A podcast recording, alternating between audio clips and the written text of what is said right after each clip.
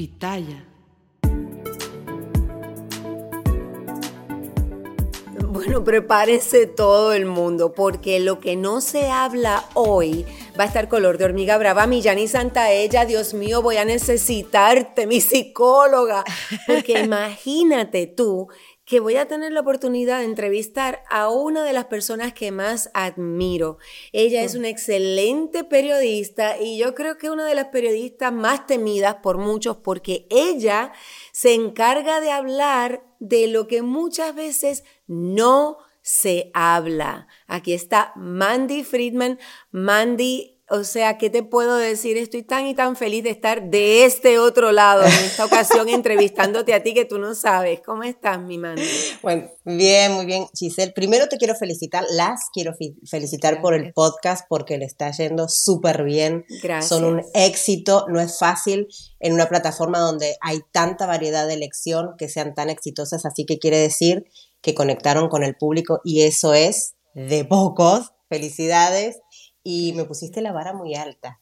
Sí, sí. Ay, no. ¿Y ahora no, que yo estoy aquí, yo estoy aquí nerviosísima, Jani, me tienes que controlar porque esto de entrevistar a alguien como Mandy, esto no se da todos los días. Pero mira, Mandy, y para que las personas estén pendientes, eh, Mandy eh, nos va a dar mucha información que ustedes ni, es que ni se pueden imaginar. Pero aparte, yo quiero conocer un poquito de, de, de ti, Mandy, de tus sentimientos, qué sientes en los momentos más difíciles tuyos como periodista, porque no me, yo no creo que esto sea la cosa más fácil del mundo, pero invito a todas las personas a que guarden este podcast, que se lo manden a todas, a todos sus amigos, su familia, etcétera, y eh, saben que nos pueden escuchar en todas las plataformas donde escuchan sus podcasts, y además de eso nos ven por YouTube en lo que no se habla, Mandy, ahora sí.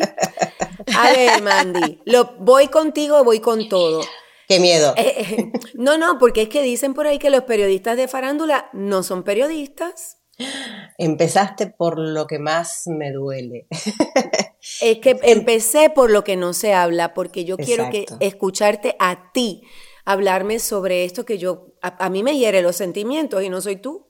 Claro, el periodismo es periodismo y según cómo lo trates eres buen o mal periodista, ¿sí? O sea, el periodismo de entretenimiento es periodismo y encima tenemos la tarea doble de hacer periodismo de entretenimiento y demostrar que el entretenimiento también es periodismo.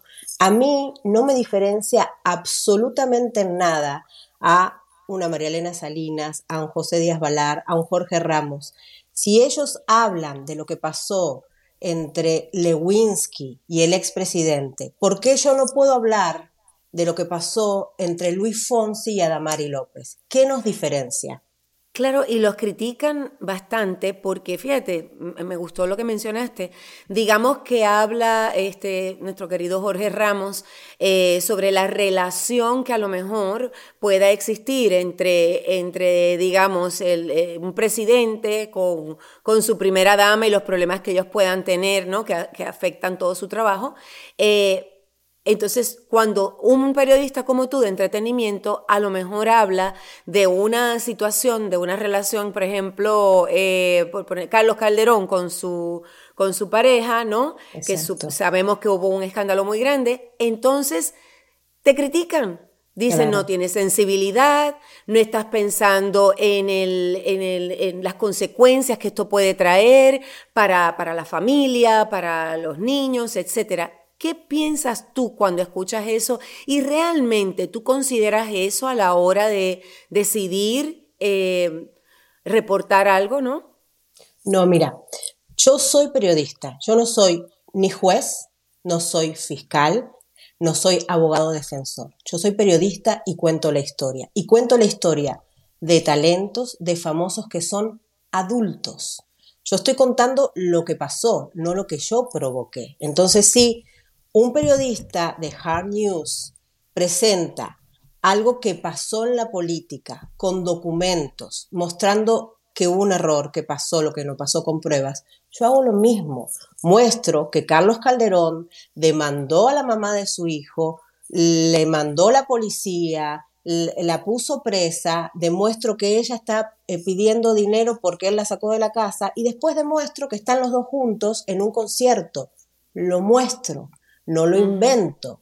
Yo, ni yo puse la demanda, ni yo mandé a la policía, ni yo los invité al concierto a que se abrazaran y se besaran.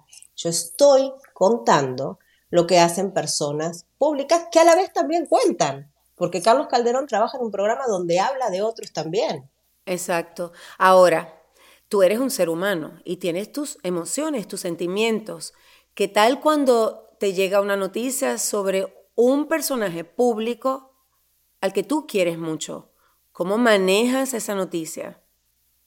Bueno, me ha pasado, es que hay que dividir las cosas. Una cosa es una noticia que sea muy personal y me da lo mismo que sea alguien que quiera mucho o que no quiera. Hay un límite para todo. O sea, yo no estoy para em, arruinarle la vida a nadie.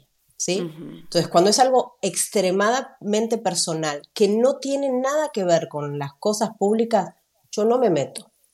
Por ejemplo, yo no saco a nadie del closet porque yo no soy quien para hacerlo. ¿Entiendes?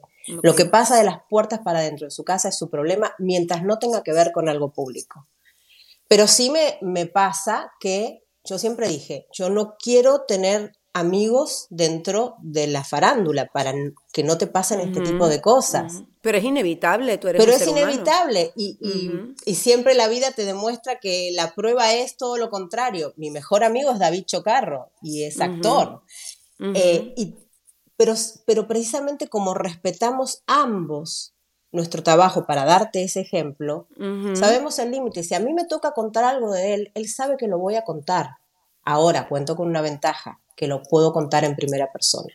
Claro, claro. Entonces lo utilizo no para tapar o para cubrirlo a quien sea, sino para contarte la verdad en primera persona.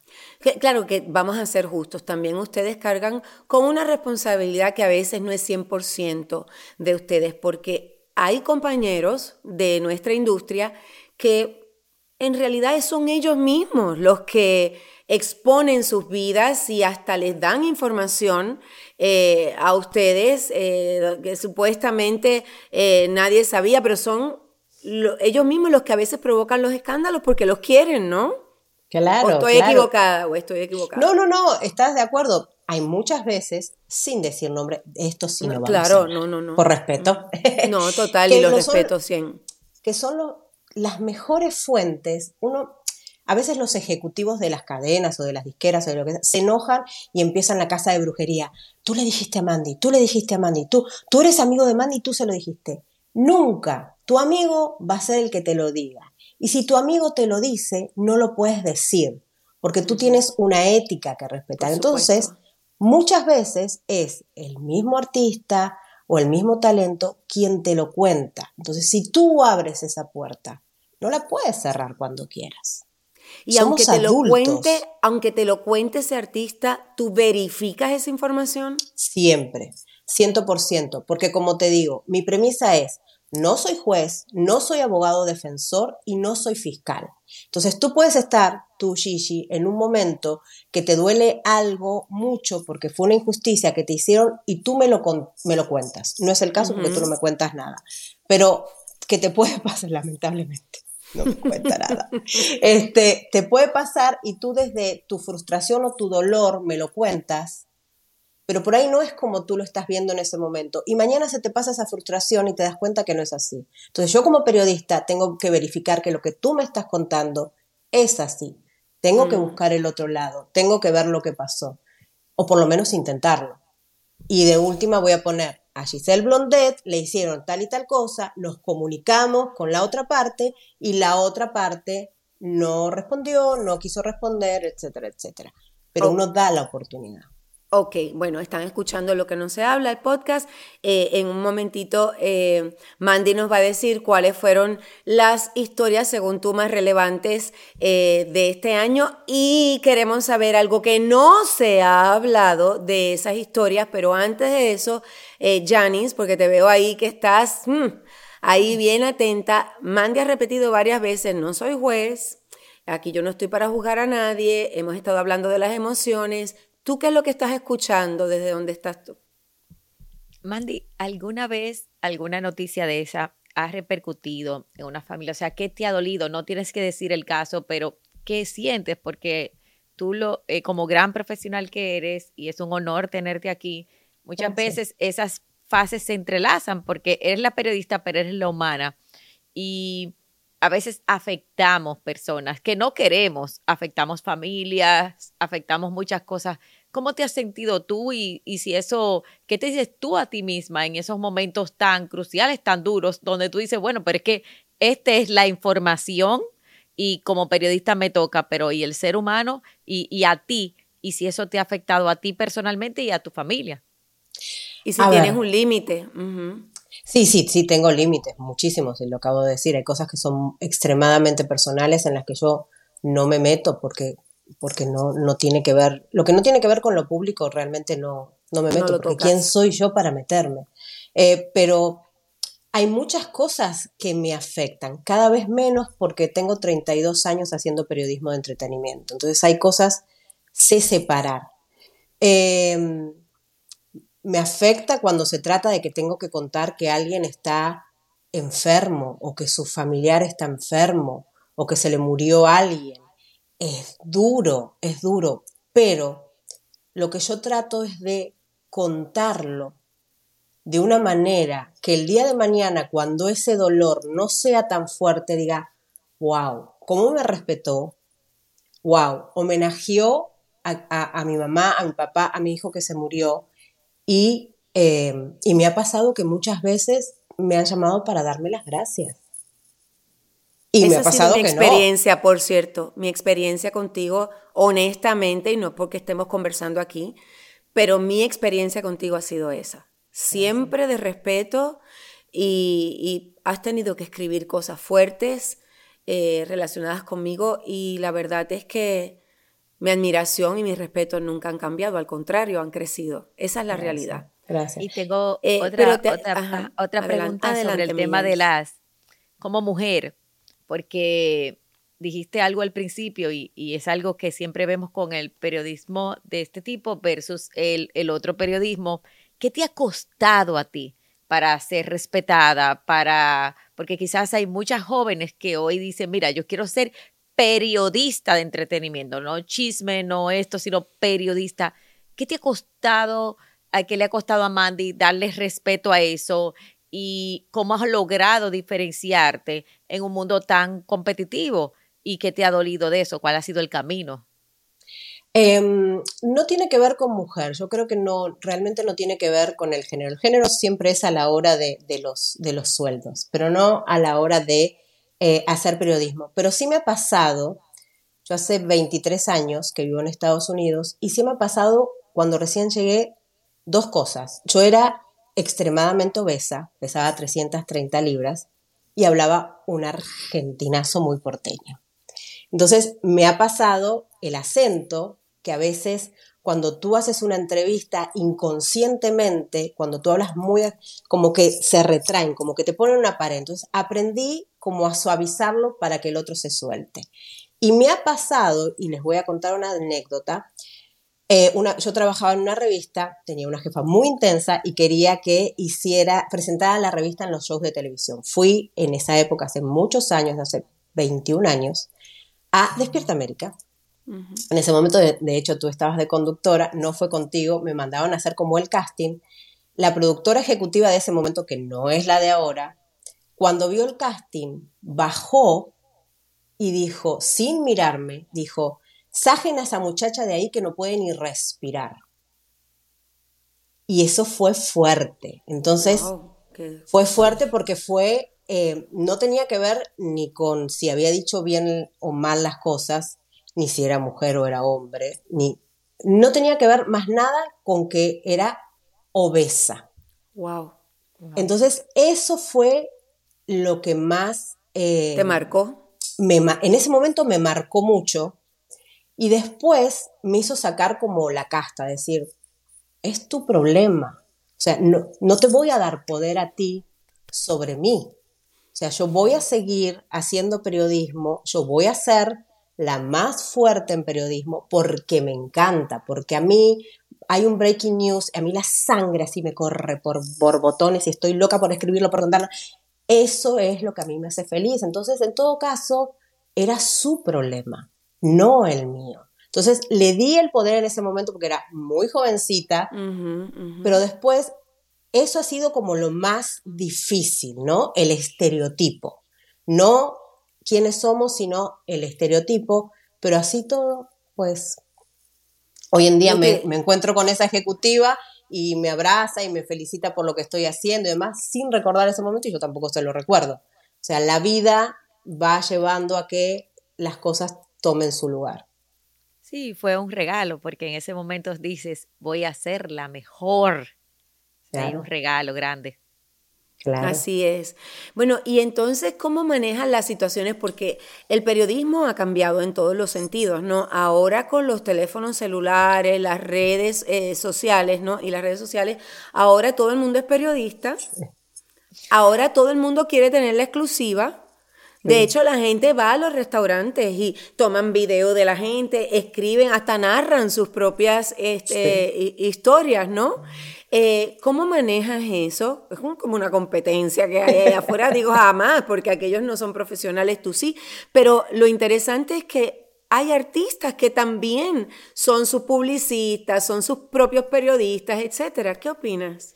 Sí, sí, e, estamos en un momento divertido, porque todo igual cae por su propio peso. Están los periodistas de redes, porque se creen que porque tienen una red salen, hablen, hacen en vivo y cuentan y narran. Entonces, están los periodistas que dejaron de hacer periodismo y solamente agarran los posts de ustedes, los talentos, y con eso ya la libraron, cobraron su sueldo, etcétera, etcétera. Este, y están ustedes, los talentos, que cada vez que tienen que contar algo, prenden la cámara, lo cuentan, y está bien en cierto sentido ustedes se sienten bien hacerlo. La gente se siente como que son súper importantes. Em, el periodista que copia en redes, bueno, no sé si se siente bien, yo no me sentiría bien, pero estamos nosotros, que estamos para contar tu historia. Y lo que tú cuentes con tu corazón nunca va a ser igual que si te lo pregunta un periodista. Primero porque te va a guiar y te va a llevar a ese fondo que tú no quieres hablar, que tú no quieres contar. O que tú crees que no quieres contar y lo quieres contar y nunca te vas a animar a contarlo solamente porque prendes una cámara y cuentas tu historia. Porque tu historia la vas a editar al público. Es cierto.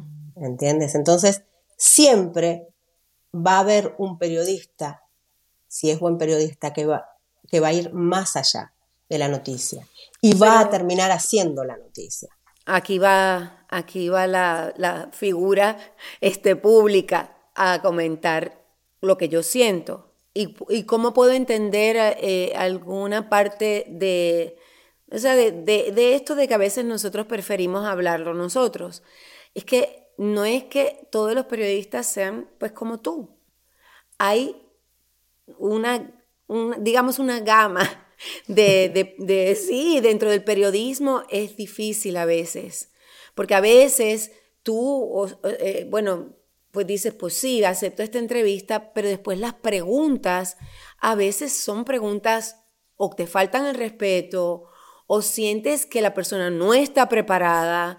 Eh, y yo creo que estas personas le hacen daño a periodistas como tú. Claro, claro. Como, no hay un control sobre eso. Claro, como presentadores o actrices que, que no están preparados y te hacen daño a ti. El asunto es marcar la diferencia y la gente va a elegir qué quiere seguir. ¿Entiendes? Yo no me puedo enojar porque alguien haga mal su trabajo. Es su problema. Generalmente lo que me pasa, y va a sonar muy argentino esto, generalmente lo que me pasa es que el que hace mal su trabajo está esperando a ver qué publico para copiarlo. Entonces, en mucho tiempo yo me enojaba y decía, todos me copian, o sea, si yo ganara el sueldo de todos los que me copian, sería millonario y viviría en una mansión. Y hoy decido, ok, me copian, entonces por lo menos la historia que se va a decir va a ser algo que se investigó. Fine, listo, cumplí mi misión. Okay. Y es eso. Como periodista, tu momento más difícil eh, y tu momento más feliz más, que, más orgullo te ha dado como periodista?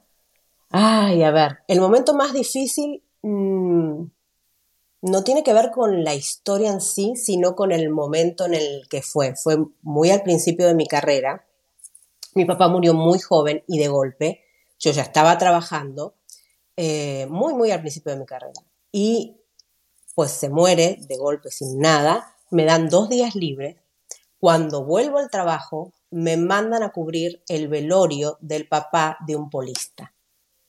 Oh, Ese fue el momento más difícil porque era muy chiquita, me faltaba experiencia y no podía decir que no. Entonces tuve que ir al velorio, tuve que entrevistar al hijo destruido, que estaba tan destruido como yo, y contar, ir al cementerio y contar y sentarme a escribir esa historia. Ese fue como el momento más difícil, pero lo hice. Wow, qué fuerte. Qué fuerte. Así es. ¿Y el más bello? Ay, son tantos, no sé, em, entrevistas esas de, ensueño cuando entrevisté eh, Antonio Banderas, o que es mi ídolo, em, o cuando cuento primicias lindas. Eh, yo, por ejemplo, amo mucho la televisión y la defiendo. Yo creo que la televisión no está muriendo, creo que en todo caso, la están asesinando quienes no conocen de televisión y están en puestos elevados. Entonces, cuando la televisión triunfa, me da mucha felicidad. Que, por ejemplo, pasó en la pandemia. En la pandemia se demostró que la gente ama la televisión. y, es, y eso a mí me hace feliz. Contar esas historias me hacen feliz. Contar historias de triunfo me hacen feliz. Bueno, pues entonces vamos a hablar de historias. Así que, según tú, Mandy Friedman, ¿cuáles han sido las historias más relevantes de este año? Bueno, sin duda la que está al tope de todo y no solamente de nosotros local, sino del mundo entero, ha sido la separación y todo el proceso de separación de Shakira y Gerard Piqué. Sin duda ha sido la historia y todo lo que ha traído de por medio, todo lo que se ha dicho de verdad, todo lo que se ha dicho de mentira y cómo uno tiene que estar muy cuidadoso en lo que cuenta para no eh, dejarse llevar por la manada y no ser precisamente esto, porque uno en esas historias cae fácil porque todo el mundo la tiene, todo el mundo la quiere y todo el mundo la quiere decir primero. Entonces uno puede caer muy fácil en ser juez, fiscal o defensor. Y uno puede ser empático o no. Yo tengo otra premisa también. Yo no soy empática ni con la mujer, no soy empática con el hombre. Yo soy empática con la verdad. Entonces voy tras la verdad y eso es complicado. Por este, encima de las críticas, porque te, acaban inmediatamente con las críticas. Ok, pero entonces, de cada una de las historias, se me olvidaba este detallito que no te, había, no te había dicho. De cada una de las historias que tú me menciones, yo quiero que me digas algo que no se ha hablado, porque esto es lo que no se habla. lo que no se ha hablado, algo, algo que te pasó a ti con respecto a la historia, algo que tú sabes que no sabemos. Cuéntame. Bueno, a ver, por ejemplo, en la historia de Shakira y Piqué, eh, verdaderamente todos sabemos que Shakira está muy dolida, pero pocos saben o pocos creen que Shakira no está utilizando a sus hijos para vengarse de Piqué. No es cierto que no los deja ver, no es cierto que se viene a Miami y no lo deja tener residencia aquí, no es cierto que él no va a comprar casa o que no puede. Nada de eso es cierto. De hecho, él ya compró casa, para que sepan, compró ah. departamento oh, cerca de la casa de Shakira y él va a pasar oh. mucho tiempo en Miami. No es cierto que hay, hay mucho dolor y si lo ve, no dudo que lo cachetee, pero con los hijos, no. O sea que sí están tratando de mantener una relación lo más saludable posible. la mantienen, sí, la, mantienen. mantienen, sí, la mantienen. Solo por sus hijos, no hablan de otra cosa. Todo el resto a través de abogados, etcétera, etcétera. Pero con los hijos la mantienen y ella habla maravillas de Piqué con sus hijos. Excelente. qué bueno saberlo, porque era de mis preocupaciones. Excelente. Ok, ese sería tu número uno. ¿Y la siguiente? Bueno, la siguiente tenemos un escándalo que de algún modo rompí, hice el breaking news, que fue el escándalo de Alexa Genesis, Miguel Maguad, y en el medio implicado sin tener que ver solamente por haber sido ex, Gaby Espino y Nicky Jam. Esa es una historia muy difícil porque todos pierden, porque es una historia tóxica. Entonces, acá no hay malos y buenos, acá hay perdedores por tóxicos. Eh, entonces, es, es muy difícil. En ese momento me acuerdo que Miguel Mawad, a quien yo no conocía mucho más que por ser el novio de Gaby, de hecho no lo conozco personalmente porque muchos dicen, no, tú te pones, ni siquiera lo conozco personalmente. Pero él fue el que te llamó. No, él puso algo en redes que decía, eh, la prostitución es algo, es un, eh, es un nivel de vida, es algo de vida o es un trabajo. Entonces yo me pareció una falta de respeto, lo compartí como burlándome y él oh. compartió que yo lo compartí. Entonces ahí empezamos a hablar, yo llamo a Génesis primero, a Alexa Génesis, le digo, ¿quieres hablar de este tema? No. Me dice, eh, sí, me dijo, sí quiero hablar, eh, déjame llegar porque estoy en París, que estaba con Neymar en París, en París por cierto. Mm. La gente no sabe, pero sí estaba con Neymar. Sí, wow. fue mujer de Neymar. Em, y le digo a él, ¿tú quieres hablar? Y me dice, bueno, yo no hablo. Ok, si tú dices la verdad y tú tienes la verdad de tu lado, hagamos un Insta Live. Lo desafié y él aceptó. Y él aceptó y me contestó todo, absolutamente todo, no hubo ninguna traba. En ese momento me tocó cubrir un evento que estaba Gaby Espino y yo le dije a Gaby Espino, nadie me va a creer si yo no te pregunto sobre esto, porque no sería yo. Y entonces le digo, te voy a preguntar del evento, pero también te voy a preguntar de esto, ¿ok? Me dijo, ok. Y le pregunté y ella contestó. O sea, y se armó todo lo que se armó, la bruja, no sé qué, pero en sí a mí me recriminaron mucho esto de tú no eres empática con la mujer, no, no. Y repito, yo soy empática con la verdad. Y acá todos pierden, acá todos son tóxicos. Yo estoy de acuerdo que todos pierden. Es imposible ganar en una situación como esa, terrible. Pero espérate, para ver de, de, lo que no se ha hablado, a ver si me quedó claro. Neymar y Alexa, eso lo sabía todo el mundo, que estaban juntos. Eso no se confirmó, pero te puedo confirmar que sí, ellos estuvieron juntos, cada tanto se ven. Y otra cosa que no se habló, se ha mostrado videos donde él empuja a Aleska eh, donde Miguel Maguab empuja a Lesca. En la entrevista que yo le hice, le pregunté, ¿tú golpeaste a Lesca? Y él dijo, no, nunca la toqué. Él me dio pruebas de que eso de el empujón y demás fue después de la entrevista. ¿Se justifica? No, jamás. la violencia no se justifica jamás. Pero, por lo menos, no mintió en ese momento. Ok, ¿y alguna otra cosa que no se haya hablado de este caso? otra cosa que no se ha hablado, y les puedo confirmar, es esta cuarta persona que ha, que ha estado y no ha estado, que es Nicky Jam, en donde él ha tomado esto como, como burla, bueno, la bruja. Sí tengo confirmación, y esto no se ha hablado, que Miguel Mawad y Nicky Jam, después de lo de la bruja, hablaron y Nicky Jam le dijo, no te quiero, no me importa, eres un tóxico, pero te agradezco que no hayas mostrado las cosas que tenían que ver conmigo. Wow. Wow. Y no quiere saber nada de Aleska, es mentira que es su amiga. no quiere saber nada de ella. Nada, tiene miedo.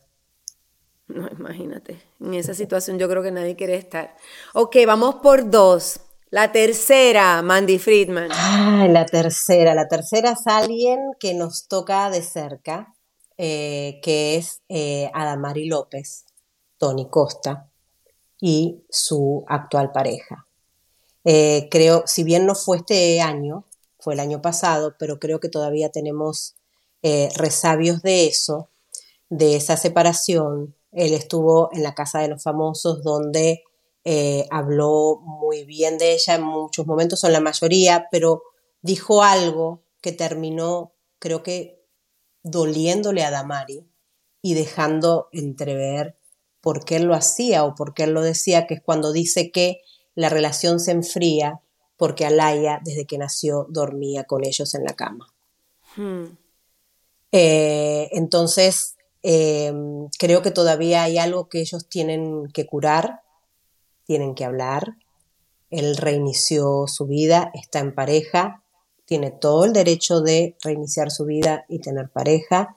Ella tiene todo el derecho también de reiniciar su vida y tener pareja, pero creo que hay algo pendiente entre ellos que todavía no sanó y lo vimos en la última entrevista que ella dio en la nueva etapa de hoy día, donde evidentemente hay algo en ella que no, que no sanó y en él también habrá. Janice. Ok, um, Mandy, yéndonos a otro lado, a esa parte emocional que, y qué profesional ha sido. Tú tienes no, un no, hijo. no, no, no, no, no. Ah. No, no, no, no. A Damaris, nos vamos para Damaris. Quiero que nos vayamos con Adamari porque Mandy ha dicho algo que a mí me, me, me tocó. No es fácil.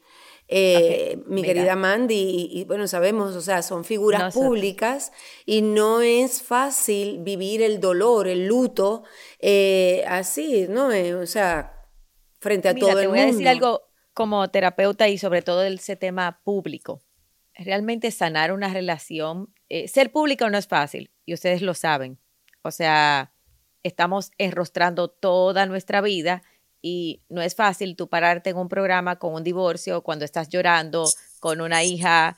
Eh, la verdad es que Adamaris no solo ha sido el divorcio, han ha sido muy retada en la vida y así mismo la vida la ha bendecido mucho y ha sido esa fuerza pero una relación donde se acaba de terminar y luego tu pareja hace su vida inmediatamente, prácticamente, también duele mucho. Ahora, ¿qué sucede cuando no hemos sanado esa parte que tú dices? Nuestros hijos también se afectan. Y aunque hemos trabajado mucho, eso, eso va quedando en el tiempo. Y yo creo que es un tema de ese tiempo, de ese duelo, de buscar ayuda. Y muchas veces también nosotros cuidar qué expongo, cuánto expongo, porque así como tú dices, yo no hablo de lo que se ah, está dentro de la casa, yo hablo de lo que está fuera de la casa, cuántas veces, o sea, en qué momento tomo la decisión de presentársela a mi hija, en qué momento, a qué sitios voy y a cuáles no Y- voy. Y, y es difícil, eh, Janice, porque bueno, el tema de Adamari, tú sabes que yo la adoro. Yo mi- también. mi- y- y- Yo o sea, también. sé que todas aquí la queremos. Sé que todas aquí la queremos. Entonces yo voy a cerrar con esto. ¿Cómo haces, Mandy? Esto es como ser, cuando uno es amigo muy querido de una pareja, esta pareja se separa y muchas veces hay amigos que se van con eh, un lado o el otro y no es que no quieran a la, a la otra parte, sino que hay quizás mm, por ciertas circunstancias, a lo mejor en ese momento, un poco más de afinidad. Yo, mi percepción, esta es mi percepción, es que tú quieres mucho a los dos. Para mí tú quieres mucho a Ada y también quieres mucho a Tony. ¿Cómo tú manejas una situación como esta? Porque a mí no me parece que, que tú puedas quedar bien con los dos, Mandy. ¿Cómo haces? Es que, es que, a ver, yo les tengo mucho cariño a los dos. Yo conozco a Damari desde años, o sea, viví todos sus procesos. El día que ella recibió la noticia que tenía cáncer y Luis Fonsi se puso a llorar en el pasillo, yo estaba ahí porque fue en la revista en la que yo trabajaba. De ahí en y, y, a- y más. A Tony lo conozco de antes de empatarse con Adamari, porque era bailarín de Mira quién baila, yo cubría Mira quién baila. Entonces, es lo que te digo siempre, la empatía es con la verdad. Yo busco la verdad de las dos partes. El día que yo me enteré o empezó el rumor de que estaban separados, yo llamé a Damari y le dije, a Damari, esto es, de hecho llamé a la publicista, la publicista me dijo, no, es imposible, porque en verdad creía que era imposible. Yo le dije, a Damari, tú estás separada y ella me dijo, no te puedo mentir, sí estoy separada. Y yo tuve la exclusiva y lo dije. En el momento en que Tony comienza su relación con Evelyn, yo lo llamo a Tony y le digo, ¿tú tienes una relación? Sí, tengo una relación y me lo confirmó. O sea, yo busco la verdad y lo que quieran decir. Yo lo que creo aquí, y cuando hablo de no sanar, creo que Adamari está loca, pero no en el sentido de loca, sino que tiene una gran necesidad de decir qué pasó, por qué se separaron. Y no lo en hace por su hija, y no lo hace exacto, por su como lo dijo en su momento con eh, Luis Fonsi en un libro. Y no lo hace por su hija, exacto, para protegerla, pero lo quiere decir porque cada día dice un poco más. Entonces, a eso me refiero con no sanar. Que si quiero que me lo diga, claro, quiero esa exclusiva, pero es su tiempo. Que si lo sé, sí lo sé. Sí sé lo que pasó, pero respeto que ninguno de los dos en este momento los quieran decir. Ahí es donde va el respeto. Me encanta eso. Y, yo creo que con eso podemos cerrar, Mandy, porque me encanta que, que hables de ese respeto que para mí es una parte esencial también del periodismo eh, serio, como debe ser. ¿Cuál sería tu mensaje, y para terminar ¿no? con esto, para los artistas? A ver, para los artistas mi mensaje es que se relajen, que sean felices, que uno, o por lo menos yo, voy a hablar por mí, por Mandy Friedman, yo no tengo nada personal con nadie. Yo cuento las historias, las viven ustedes, yo no las vivo, yo la cuento. Entonces, si tú me abres una puerta, no me puedes romper la nariz cerrándomela en la nariz, valga la redundancia. Si tú prendes un Insta Live y, quiere, y cuentas, abriste la puerta. Ya está. Entonces, el, no es que Mandy quiere saber, es que el público quiere saber. Si Mandy quiere saber, te pregunta a ti y te dice, off the record, ¿en qué te puedo ayudar? ¿Qué hago por ti? Que lo hago. A veces, ¿qué hago por ti? ¿Cómo te puedo ayudar? Pero si es al público, pues yo te pregunto porque el público quiere saber. Yo lo escribo para mí, ya que uno abre una puerta, entonces, eh, eh, Janice, si yo abro la puerta, pues es mi responsabilidad, ¿no? Claro, claro. Yo tengo una pregunta para Mandy, eh, para cerrar esto. Mandy, ¿qué le dirías a tu joven periodista y a cada joven periodista que hoy nos que inspiras y obviamente has, llevado, has librado muchas batallas y como dices, logras dividir la parte personal de la parte profesional e ir a esa, a esa información. ¿Qué le dices a esa Mandy de 20 años, 22 años y a cada chica que nos mira hoy? Yo lo que le digo es, primero, respeten la profesión, porque el periodismo es un sacerdocio y hay que respetarlo. Y tenemos una, una eh, es fuerte la, no me sale la palabra, pero la responsabilidad que tenemos. Es muy fuerte la responsabilidad que tenemos. Entonces, hay que respetar al periodismo. Somos periodistas, no somos fans. Entonces, y la, y la protagonista es la noticia, no somos nosotros. No es saber que estoy más preocupada por hacer mi TikTok después con el talento que por preguntarle al talento lo que el talento le quiere contar o lo que, lo que el lector o el público quiere saber. Entonces, respetemos la profesión y siempre busquemos la verdad. No nos conformemos con nada. La premisa es lo que les dije, ni jueces, ni fiscales, ni eh, abogados defensores, pero también desconfiemos de absolutamente todo. Excelente, gracias Mandy. De verdad, todo mi cariño, todo mi, mi amor para ti. Eh, que tengas un próximo año espectacular, lleno de buenas noticias por todas partes, que todo lo que de las buenas, sea espectacular, que yo sé que hace falta un poco el contraste. De las buenas, de las buenas, Giselle, de las buenas. A mí, Vamos a preguntarle, Espérate, vamos a preguntarle a Mandy cuáles son las buenas, porque para ella también las primicias son buenas. Claro, no, que sigas creciendo como periodista. Las exclusivas. Que tengas muchas exclusivas, Mandy, que todas esas, que sigas creciendo, porque siempre hay espacio para crecer en nuestras carreras, en nuestra vida. De verdad que mil, mil gracias por la oportunidad de conversar contigo. Esto no fue una entrevista, no me vengas ahora a, comparar con nada que tú eres la que... Y me tengo que ir porque veo que quieres hacer una pregunta. No tienes que ir porque yo quiero hacer una pregunta Ay, Dios. de algo que no se ha hablado. Está tan tarde todo esto, yo, creo que nos pasó el tiempo. Y te lo voy a hacer con mucho respeto y con los años que tenemos de, respeto, hay algo que tú no has hablado, que me preguntan mucho, aunque no lo creas, y que queremos saber. Hace un par de años te vimos muy feliz, en pareja, y de repente te vimos nuevamente sola y en un momento muy difícil de tu vida, que fue cuando tuviste a tu hija entre la vida y la muerte. ¿Qué fue lo que pasó con tu pareja? Em, bueno, en realidad nosotros eh, terminamos nuestra relación y lo único que voy a decir es que antes me sentía más sola que ahora. Nunca me he sentido más acompañada, querida, fuerte y valiente que ahora. Qué bueno. Pero crees en el amor.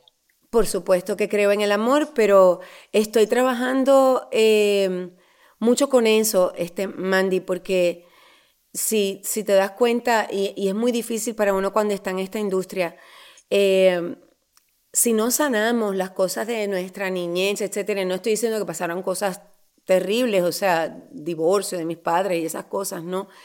Eh, después se nos hace a veces, algunas personas, ¿no? Un poco más difícil poder tener una relación como la que soñamos, ¿no? Y yo tenía este ideal de, de, casarme, tener hijos, me apresuré quizás un poco con cuando, cuando pues llegó el momento de, de, elegir a esa persona, ¿no? Que fueron personas muy buenas en mi vida, maestros para mí, pero, pero ahora estoy trabajando para sanar esa parte de mi vida y con calma, a su tiempo, estoy segura que voy a tener, y no importa la edad, no importa el momento, voy a tener ese amor que yo sé que merezco tener. Y ya. Y quiero la exclusiva. Yo te la doy, te la prometo. Yo nunca trato de no hacer eh, pública ese, eh, mm, esas tipos de cosas, pero cuando yo empecé esta relación anterior, yo quise hacerla pública porque yo siento que hay demasiadas mujeres que sienten que se les ha acabado el tiempo para vivir, el tiempo para amar. Y por esa razón lo hice. No es mi, mi, mi situación favorita. No me gusta estar hablando tanto de ese aspecto de mi vida, pero lo hice por eso y creo que logré enviar ese mensaje. ¿Por qué no hablo tanto de los detalles de la separación? Porque no me parece que está bien, porque le deseo a esa persona que tenga una vida eh, de, mucha, de mucho amor, de mucha paz, eh, que sea feliz. Y, y, entonces no, no va a aportar nada que yo haga públicas diferencias que nosotros tuvimos, porque nosotros conversamos y, tenemos una relación amena, pero cosas que formaron parte de otro tipo de relación, ¿no? De pareja, porque de verdad, de verdad, de verdad, lo que yo quiero es que así como a mí él me sirvió como maestro, que yo haya podido servirle a él de la misma manera y él pueda construir una vida plena, bella, amorosa con una nueva pareja. Así que soy incapaz de decir otra cosa que pueda afectarle a él. Sería injusto. Pero faltaba ese, faltaba ese cierre a esa ventana que abriste. Y me tengo que ir porque este podcast no es tuyo, Mandy Friedman. ok.